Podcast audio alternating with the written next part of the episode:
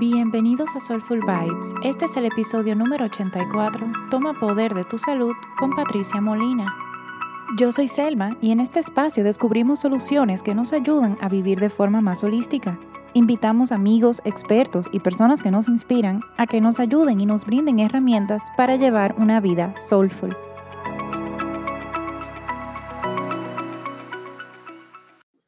Muy bienvenidos a todos. Hoy tenemos con nosotros una invitada reincidente, Patricia Molina. Ella es psicóloga, también es instructora de yoga, de Hatha Yoga y de yoga prenatal. Es especialista en yoga y ayurveda y es profesora de meditación iRest. Bienvenida Patricia de nuevo. Gracias Selma por invitarme, por hacerme parte de, de este episodio. Sí, y este episodio vamos a hablar, en, en resumen, de una conversación que hemos tenido ya por un tiempo, Patricia y yo, por WhatsApp, por Instagram, y dijimos, no, o sea, esto es algo que tenemos que hablarlo a todo el mundo, y es básicamente tips y recomendaciones de cómo tú, que nos estás escuchando, al ser paciente o cliente de un profesional de la salud, ya sea alternativo o tradicional, puedes tener poder sobre tu salud. Y es básicamente, o sea, de eso es lo que vamos a hablar hoy, un poco de cuando no vemos que quizás no estamos ejerciendo nuestro poder como paciente y tips puntuales de cosas que podemos hacer. Em, porque la salud de nosotros es algo sumamente importante y cuando hablamos de salud hablamos salud completa, física, mental, emocional, espiritual y, y no siempre nos acordamos de que nosotros somos responsables de eso. Entonces, bueno, Patricia, vamos a comenzar. Totalmente de acuerdo contigo, Selma. Eh, la salud se debe de ver integral. No nos podemos quedar solamente en la parte biológica, no nos podemos quedar solamente en la parte social o espiritual o solamente la parte mental, sino de integrar todo esto. Y, esa integración se debe de dar tanto del profesional de la salud y también de nosotros como los usuarios de, de, ese o esa profesional de la salud. Claro, y antes yo quisiera como comenzar con lo que estábamos hablando antes de grabar, de de la generalización, de cuando generalizamos. Sí. Eh, si puedes contarnos un poquito como de eso para poner en contexto a lo que nos escuchan. Sí, bueno, lo que hablábamos es que muchas veces lo que hace un profesional de la salud en particular se vuelve general. Entonces, de repente, la acción de una persona llega y se, vamos a decir, eh, se convierte en la acción de todos los profesionales de la salud. Y en pocas palabras, eh, vamos a decir que la, la, mala práctica de una persona puede verse o puede, o puede afectarnos a todos los que estamos en, en el ámbito salud. ¿Tú puedes poner un ejemplo? Bueno, un ejemplo podría ser, y, creo que tú lo mencionaste más eh, cuando estuvimos hablando, es eh, dentro del mundo del yoga, si tú vas a una clase de yoga y no tuviste una buena experiencia en la práctica de yoga, de repente ya todas las clases de yoga y el yoga es, no funciona o hace daño. Pero también se da en, por ejemplo, en psicología, hay muchas personas que necesitan tomarse un medicamento, un antidepresivo, un ansiolítico, claro, el, cada, cada fármaco tiene su tiempo. Entonces, lo que sucede es que un psiquiatra o una psiquiatra te puede colocar este, este tratamiento farmacológico por más tiempo del que, del que debiste de tomártelo, o te puede poner un, un fármaco que a lo mejor no responde a tu situación. Entonces, ya desde esta experiencia que esa persona puede tener, entonces ya nadie quiere tomar fármacos porque todos los fármacos son malos y todos los fármacos van en contra de tu salud. Entonces ya se está generalizando. Exacto. Y ahí que yo quisiera ir como al otro, a, la otra cara de la moneda. O sea, a, a, esas personas vamos a decir, vamos a poner, a recordar a la persona que fue a una clase de yoga y dijo, ok, todo, todo yoga es malo, hay que preguntarse, ¿esa persona investigó a qué tipo de clase de yoga iba? Porque vamos a decir, ah, esto es clase de yoga, sí, es abierto para todos los niveles. Y vamos a ser honestos, y esto es mi opinión muy personal, que hay mucha gente que va a decir otra cosa. Para mí las clases de viñaza, por ejemplo, son unas prácticas un poco más avanzadas, no son las ideales para una persona que en su vida ha practicado yoga y vamos a decir que tiene años que no hace ejercicio. Entonces, si tú nunca has ido a una clase de viñaza, nunca has hecho yoga, y en una clase de viñaza es muy, vamos a decir, de costumbre hacer chaturangas, que son planks con, con o sea, como eh, push-ups con los brazos, con los codos pegados del cuerpo, y pueden pasar varias cosas. O que el profesor ponga a todo el mundo a hacer chaturangas iguales, o de repente dice, porque también pasa, si tú eres principiante, pon las rodillas en el piso, pero uno competitivo ve que todo el mundo lo hace con las rodillas levantadas, se pone también a inventar. Entonces, ah, se me dañaron los hombros porque fui a una clase y uno también, vamos a decir, como estudiante, no siguió las reglas, no investigó, y entonces sale de esa clase diciendo yoga es malo, en lugar de asumir la responsabilidad y decir, mira, yo fui a una clase, no me gustó, hablar con personas que sí han ido a otras clases de yoga y, empezar a discernir, ok, esta es la clase para mí o esta no es la clase para mí. Y pasa igual también con profesionales, lo que estamos diciendo con, de un nutricionista, de yo soy una que yo personalmente a todo el mundo yo me meto en el Instagram. Y si yo veo, no sé, un nutricionista que manda muchos suplementos y, yo prefiero natural, yo no voy a ir a donde un nutricionista que vive anunciando suplementos. Claro, definitivamente. No, y, y, eso que tú mencionas es importantísimo, la responsabilidad que tenemos nosotros de investigar, de ser críticos, de yo también eh, relaciono eso, Selma, con la capacidad que tenemos de auto-observarnos y de tener esa conciencia de cómo nos sentimos, de si a lo mejor yo estoy llevando este tratamiento y me doy cuenta que no me estoy sintiendo bien. Entonces ahí también está la parte de, óyeme, si yo me conozco y si yo tengo esa conciencia de, un antes y un después. Entonces yo también voy a accionar para que, para no seguir dicho tratamiento, cual sea, o dicha clase, porque yo también podía ir a una clase de yoga y sentirme que no, no me siento bien y es mi responsabilidad darme cuenta, pero también es mi responsabilidad cambiar o hablarlo con quien sea que me esté dando el servicio. Eh, investigar, ok, ¿qué, tipo de clase voy a hacer? ¿A qué tipo de médico voy a ir? Tengo esta condición, me estoy sintiendo de esta forma. ¿Cuál sería el mejor enfoque para tratar lo que estoy sintiendo? Entonces, sí, definitivamente hay una responsabilidad en una o uno mismo que hay que asumir, que se debe de asumir. Y, y, claro, y también te había mencionado que de parte del profesional de la salud también hay una cuota de responsabilidad. Entonces, este parte y parte. Claro, y ahora que, que, tú mencionas eso, yo quisiera aprovechar y preguntarte que de, bueno, de este término que salió en la conversación antes de, de grabar, que es el paternalismo, y quizás cómo nosotros como pacientes slash clientes podemos luchar contra ese paternalismo y de repente ahora mismo cómo quizás nos, no nos hace mucho bien.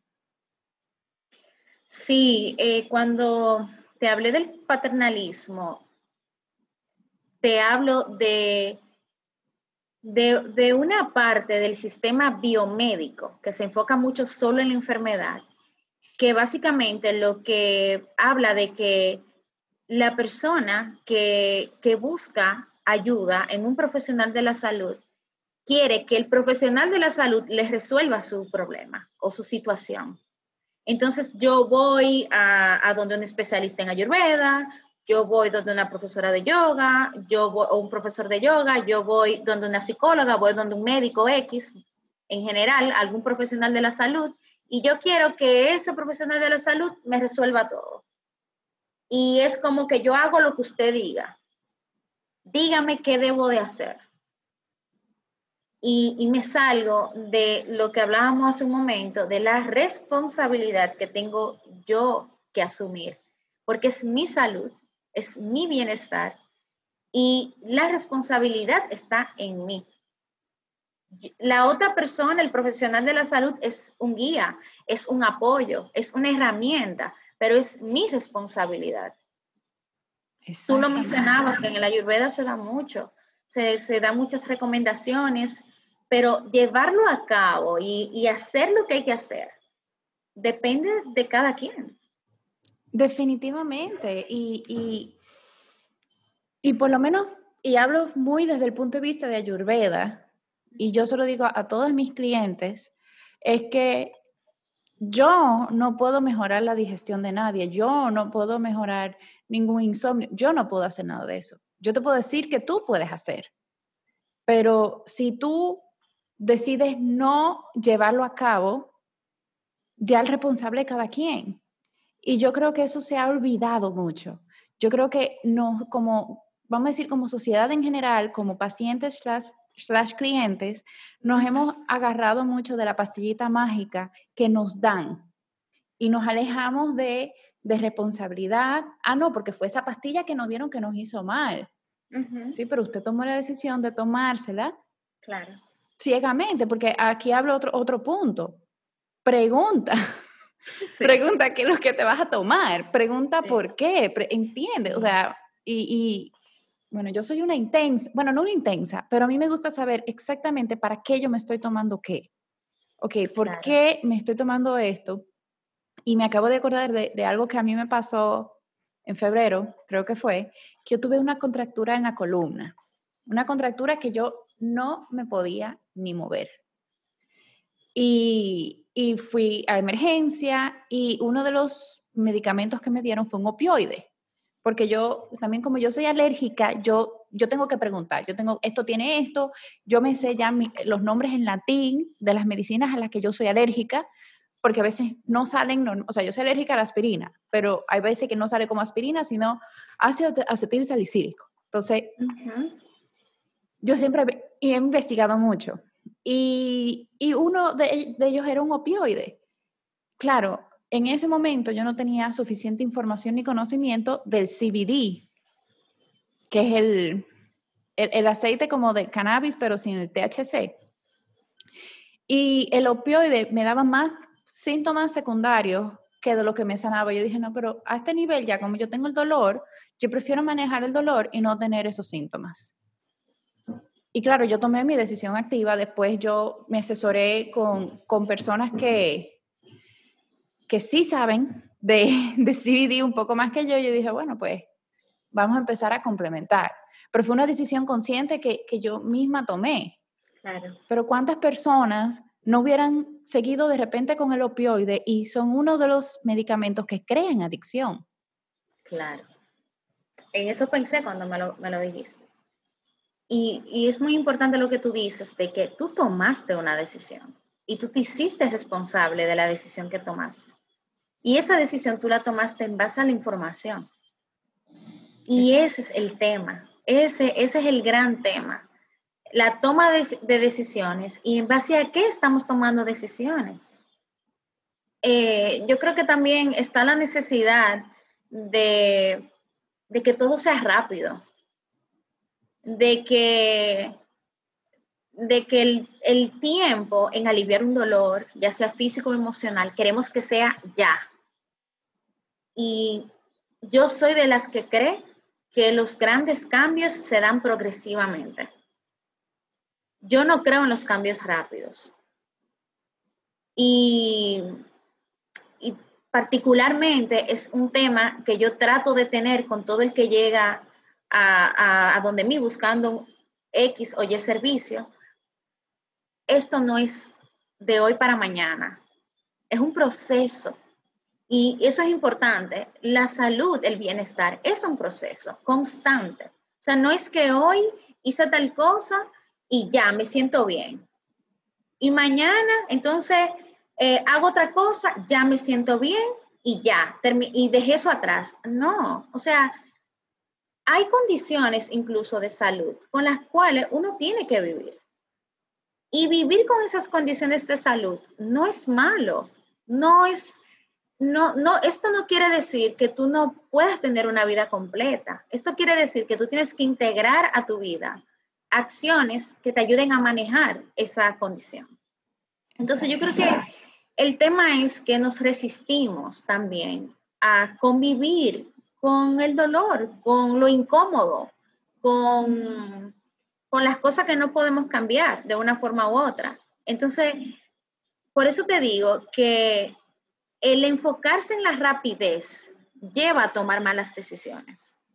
Si tú te hubieses enfocado en ese momento, con ese dolor, en que tú querías que se te quitara de un día para otro, a lo mejor tú hubieses tomado una decisión que tú, que tú consideraras rápida y no hubieses hecho ese discernimiento de que, ok, espérate, déjame ver, déjame investigar.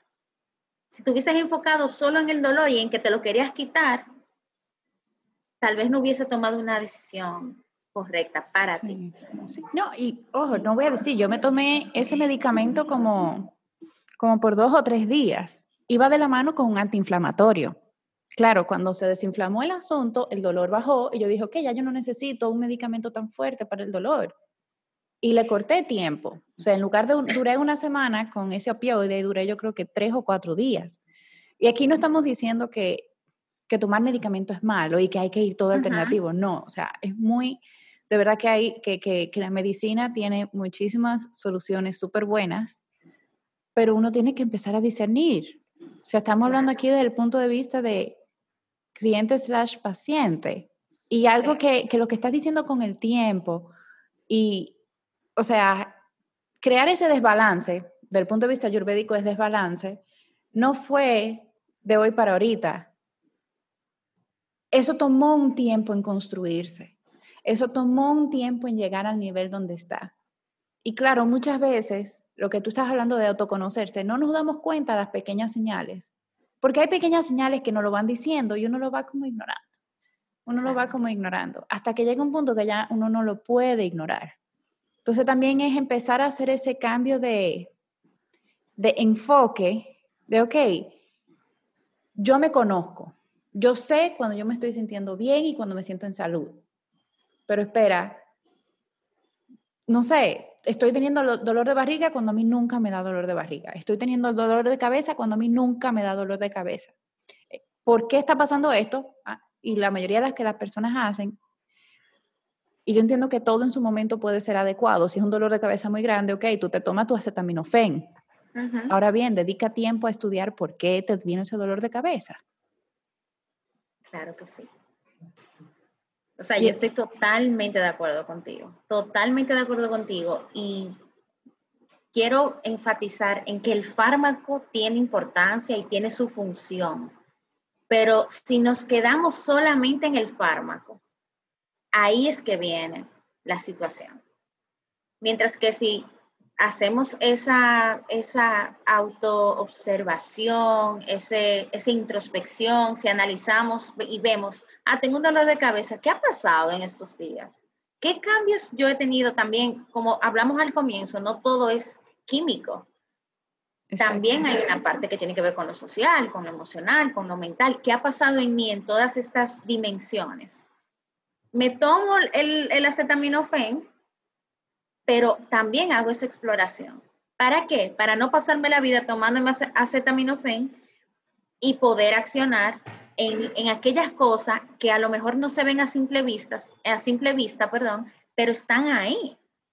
Entonces ese es el tema que yo veo y yo creo que también te lo había mencionado, es que es un complemento entre, entre lo alternativo, pero también un complemento con lo tradicional con el objetivo siempre de que cada uno de nosotros tenga el control de su vida y tenga la responsabilidad de su vida. Que, lo que controle mi vida no sea un fármaco, no sea, eh, no sea algo externo a mí, sino que yo pueda accionar, que yo, que desde mí yo pueda manejar las situaciones que yo pueda tener yo creo que de ahí es que también nos, hemos salido y volvemos al paternalismo. Queremos que sea la otra persona quien nos diga qué hacer, cómo hacerlo, cuándo hacerlo. sin cuestionar, sin nosotros ni siquiera cuestionar. Porque no es que no es que uno va a dudar, o sea, si uno va donde tu doctor, no es que tú vas a dudar de todo lo que te digan, pero pregunta, ok, bien, yo entiendo que me está dando esto, pero ¿cuál va a ser el efecto de esto?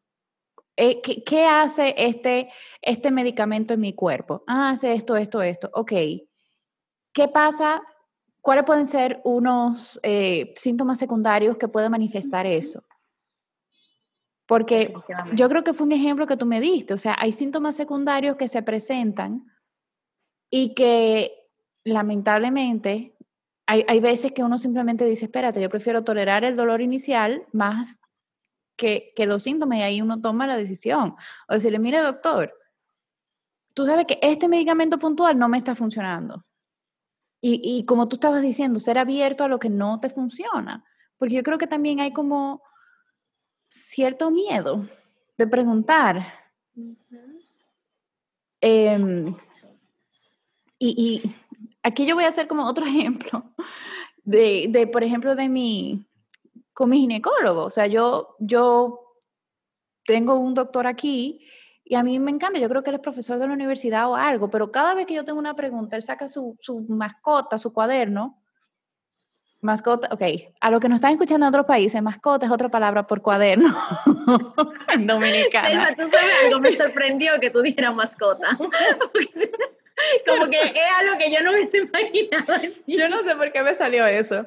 Pero, Pero saca su cuaderno, saca una hoja y me empieza a explicar y me hace los charts y me dice, inclusive tanto así que cuando el año pasado yo tuve un tema que yo tenía la regla como una locura.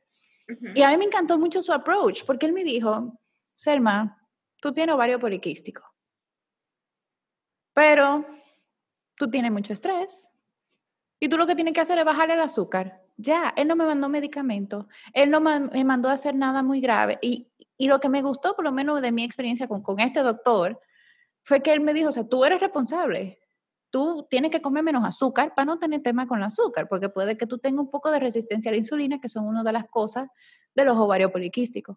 Pero no me mandó ningún medicamento, no me asustó, no me mandó a hacer miles de análisis.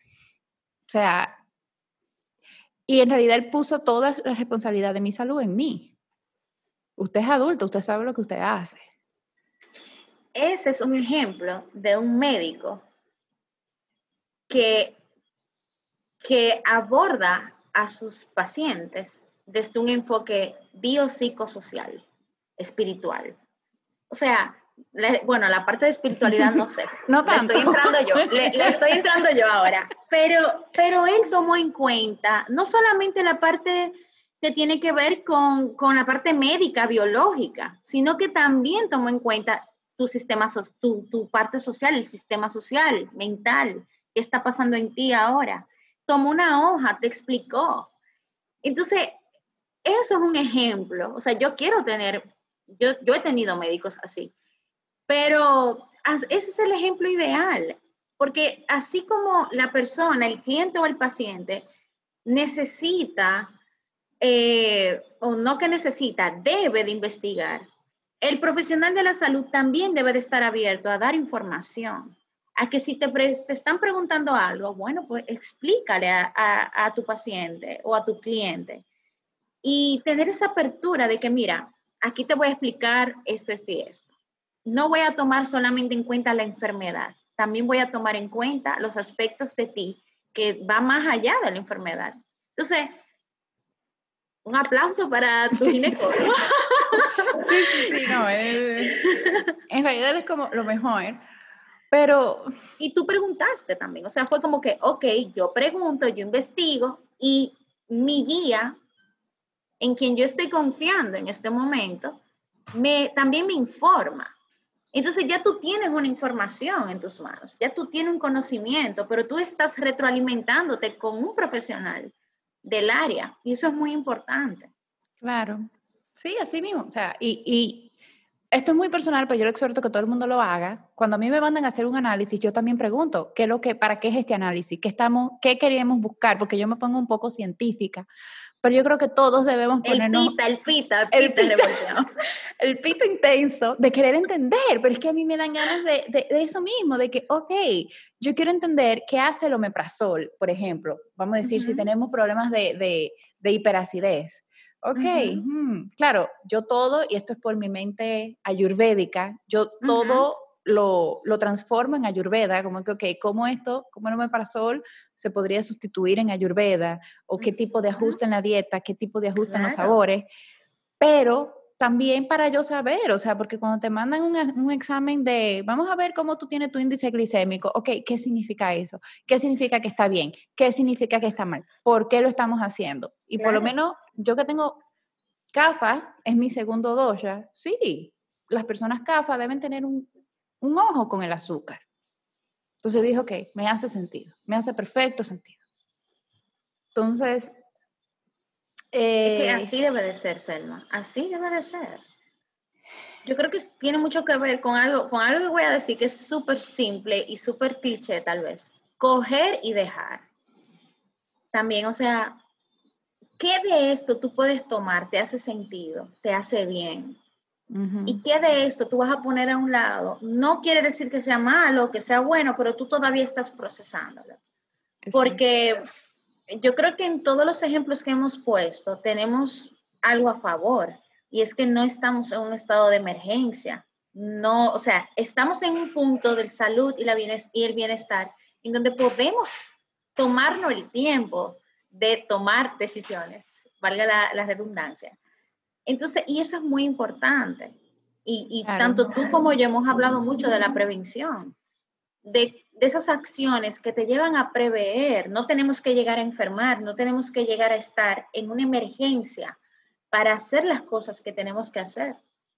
Yo creo que eso es algo que, escuchándote, es algo que me llega a la mente. O sea, tú estás accionando para no llegar a tener una enfermedad que incluso pueda ser más complicada que, lo que, los síntomas que tú estás presentando ahora. Exacto. O que alguien puede estar presentando en el momento, síntomas que, que sean leves, síntomas que estén ahí como señales, como tú mencionabas, de que, óyeme, te estoy, te estoy hablando. O sea, el cuerpo te habla. El cuerpo te habla y yo creo que estoy segura, y y lo digo por mí también, la meditación esa, auto, esa autoexploración que hacemos en, cuando meditamos o esas señales que salen en las meditaciones son muy importantes. Ese espacio que tú tienes de silencio, de, de contemplación, es importante para tú darte cuenta, mira, el cuerpo me está diciendo esto, la mente me está diciendo esto. Escuchar lo que te está diciendo y investigar, eh, qué está pasando, qué ha estado pasando en mi vida, qué yo puedo hacer y, ir tomando las decisiones del lugar. Y, y, lo que mayormente podría estar pasando, sobre todo en Occidente, es que esperamos a que ya sea muy tarde para entonces querer accionar. Podemos decir que nunca es tarde, pero vamos a decir que lo ideal sería no llegar a una cronicidad para, para accionar. Claro. Eso será lo ideal. Sí, sí, y, y, en realidad, o sea, yo creo que podríamos seguir hablando de este tema, me lo encuentro súper importante, pero el hecho de conocernos, o sea, la meditación, como estás diciendo, es una herramienta excelente. Hay otra herramienta que yo empecé a implementar este año y, y me parece eh, quizás un poco menos intimidante que la meditación para las personas que, que se le complica la meditación, es el journaling. O sea, escribir en un cuaderno tus emociones, tus pensamientos.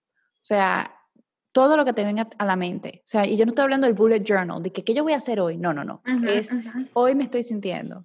Y ahí me, yo siento que es una forma de uno como que ver tan claro todos esos pensamientos que andan como a lo loco y de una forma un poco más consciente. Claro, en el mundo ideal, o sea, y por lo menos como es mi práctica personal, yo medito y después hago journaling. Pero yo siento que también es una buena herramienta que puede ayudar mucho a uno a empezar a observar lo que le está pasando, porque así tú puedes ver para atrás y decir, ok, espérate, yo tengo una semana que tengo dolor de cabeza que no se me quita. Sí, Y es como tú dices, y, y, o sea, como lo veo es que para tú escribir cómo tú te sientes, tú tienes que hacer un, un ah, tiene que haber un proceso de autoobservación, de, de, de explorar cosas.